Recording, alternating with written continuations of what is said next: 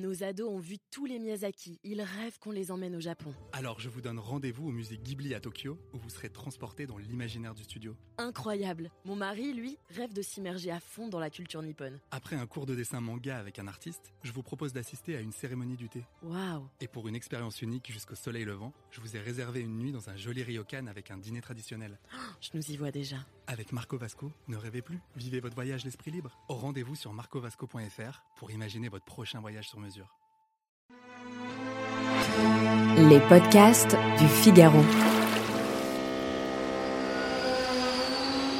Prêt pour le décollage.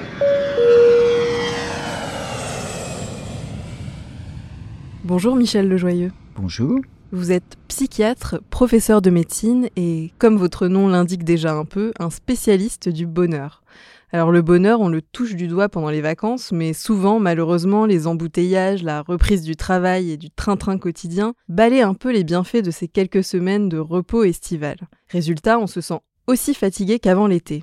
Alors pourquoi c'est si difficile de maintenir sur le long terme les bienfaits des vacances? D'abord, permettez-moi Claire de vous dire que je suis professeur de médecine, que peu de gens viennent me voir pour la question du bonheur, mais vraiment pour la question de la santé. Donc on va peut-être diminuer un tout petit peu nos objectifs, vous voyez Pas une espèce de bonheur absolu qu'on aurait pu avoir en vacances, un malheur absolu au retour des vacances, mais justement, vous voyez, ce qui fait qu'on peut au fond être un peu malheureux en vacances, c'est cette idée qu'il y aurait une sorte de capital bonheur, vous voyez, qu'il faudrait recharger ses batteries. Aucune médecine, aucune étude ne montre que le fait de se reposer augmente votre capital santé. Et puis il y a une autre erreur, c'est de se dire qu'on est des personnes multiples. Vous savez, c'était Montaigne qui disait, pour avoir fait ce livre sur En bonne santé avec Montaigne, qui rappelait qu'au fond, en vacances, on s'emmène toujours avec soi. Et à la rentrée, on va aussi s'emmener avec soi. Donc, nos névroses, nos angoisses, nos états d'âme, on les a eus pendant les vacances, on les aura à la rentrée.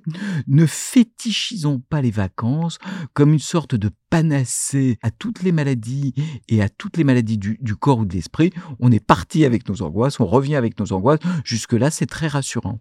Souvent, euh, les tracas commencent au moment de, de, la route du retour des vacances avec les fameux embouteillages, les fameux bouchons. Comment est-ce qu'on survit à ça? Vous savez, c'était un très vieux, vieux philosophe qui, pour le coup, a inspiré les thérapies comportementales, qui s'appelait Épictète, qui avait été repris par Marc Aurèle, qui disait On est moins atteint par les choses que par l'idée qu'on se fait des choses. Si, au premier ralentissement en voiture, et il y en aura, au premier retard de train, d'avion, à la première galère au moment où on va chercher ses valises, on se dit Là, c'est une catastrophe. Donc si on donne à ces choses extrêmement banales une tonalité, un sens catastrophique, évidemment, elles vont l'avoir. Si on leur donne simplement le sens, et c'est comme ça que travaille la, psychologie moderne sur laquelle je travaille, qui s'appelle la psychologie cognitive, si on se dit que simplement c'est la condition des vacances, hein, qu'il n'y a pas de façon de partir sans avoir les aléas et du départ et du retour, on va déjà mieux le supporter. Donc vous voyez, il y a une autre petite chose qui fait du bien au retour des vacances, puis qui fait du bien tout le temps, c'est l'absence de pensée en tout ou rien. Soit mes vacances ont été totalement réussies, soit elles ont été totalement ratées. La réalité, c'est que c'est toujours un peu entre les deux. Il y a eu des choses qui ont marché et des choses qui n'ont pas marché. Apprendre les nuances, apprendre à penser en nuances de gris, avec le premier gris qui peuvent être les bouchons ou les encombrements, va, va considérablement aider. Alors l'une des autres sources de stress de la rentrée, c'est bien sûr la reprise du travail. Souvent, quand on est absent, finalement, on a l'impression que le travail s'accumule et qu'à la rentrée, on va se retrouver avec une montagne de choses à faire. Comment aborder cela plus sereinement? Vous savez, on va être d'autant plus stressé par le travail qu'on reprend, qu'on a été incapable de l'interrompre. Peut-être qu'il faut se dire que euh, moins on a été en vacances, plus au fond on a, on a gardé l'esprit à ces dossiers, plus on va être déçu de les retrouver. Donc, première chose déjà, vraiment s'autoriser en vacances à ne pas avoir une espèce de voilà de poursuite d'un travail dans, dans un no man's land. Moi, j'adore ces quelques jours où on est chez soi, on n'a pas encore repris le travail, on, se réhabitue un peu. Là encore, ne soyons pas trop productivistes dans nos vacances. Voyez, il faut que chaque jour de vacances soit utilisé au maximum. Donc le premier jour de reprise de travail doit l'être aussi. Donc se ménager un petit temps de flottement comme ça, ça aide. Oui, je pense que les petits temps de flottement sont très bons.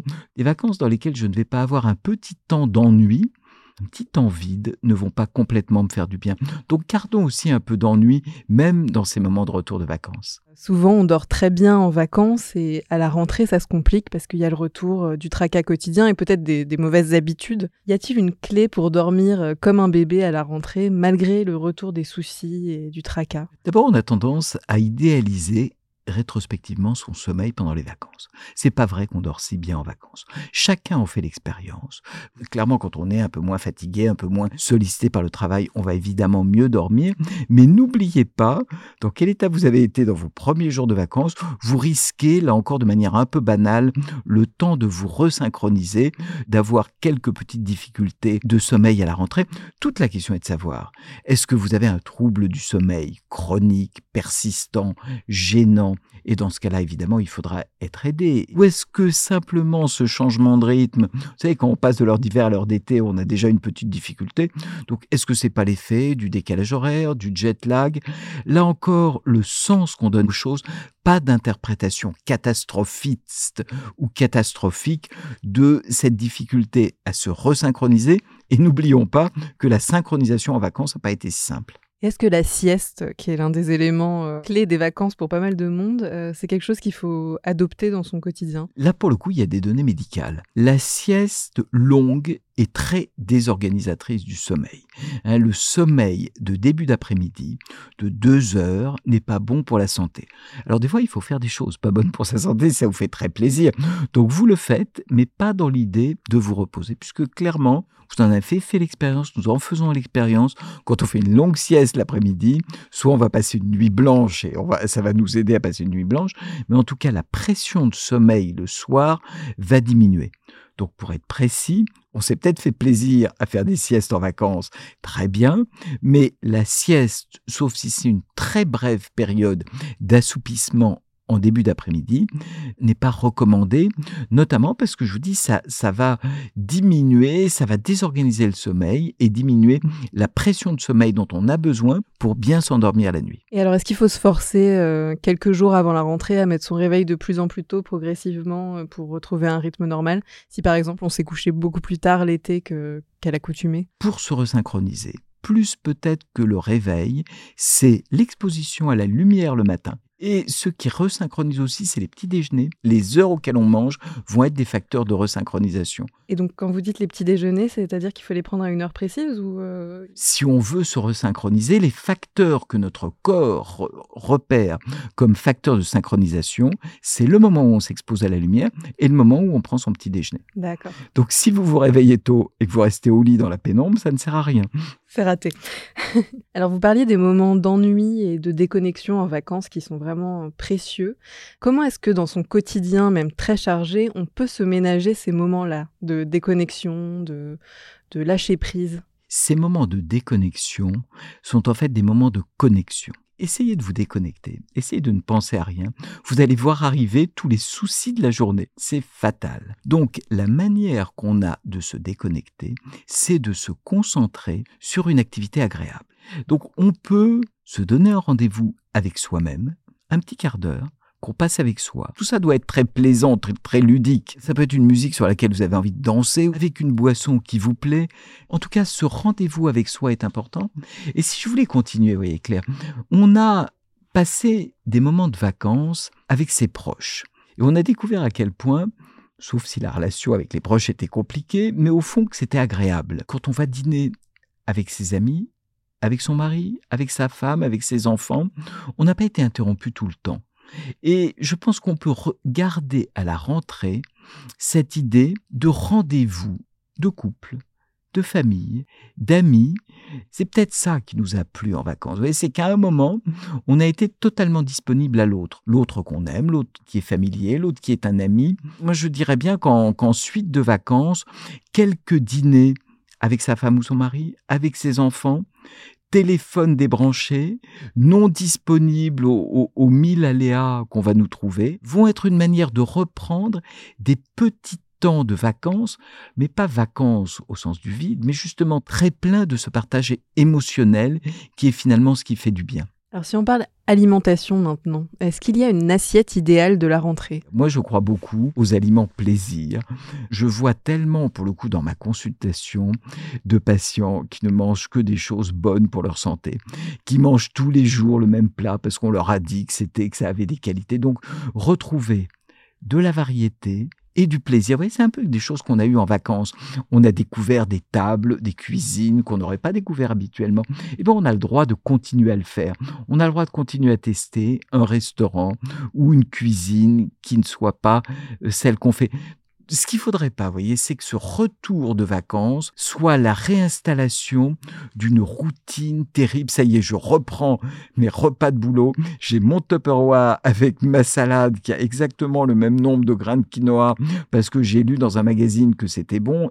Et puis, là encore, je, je cite dans mon bouquin une étude très étonnante sur l'effet du champignon paru alors pas dans une revue de médecine naturelle, mais dans euh, ce qui est la grande revue de psychiatrie biologique nord-américaine, qui a montré que celles et ceux qui mangent des champignons trois fois par semaine sont sensiblement moins anxieux et moins déprimés. Il y a mille hypothèses, les chercheurs se déchirent là-dessus.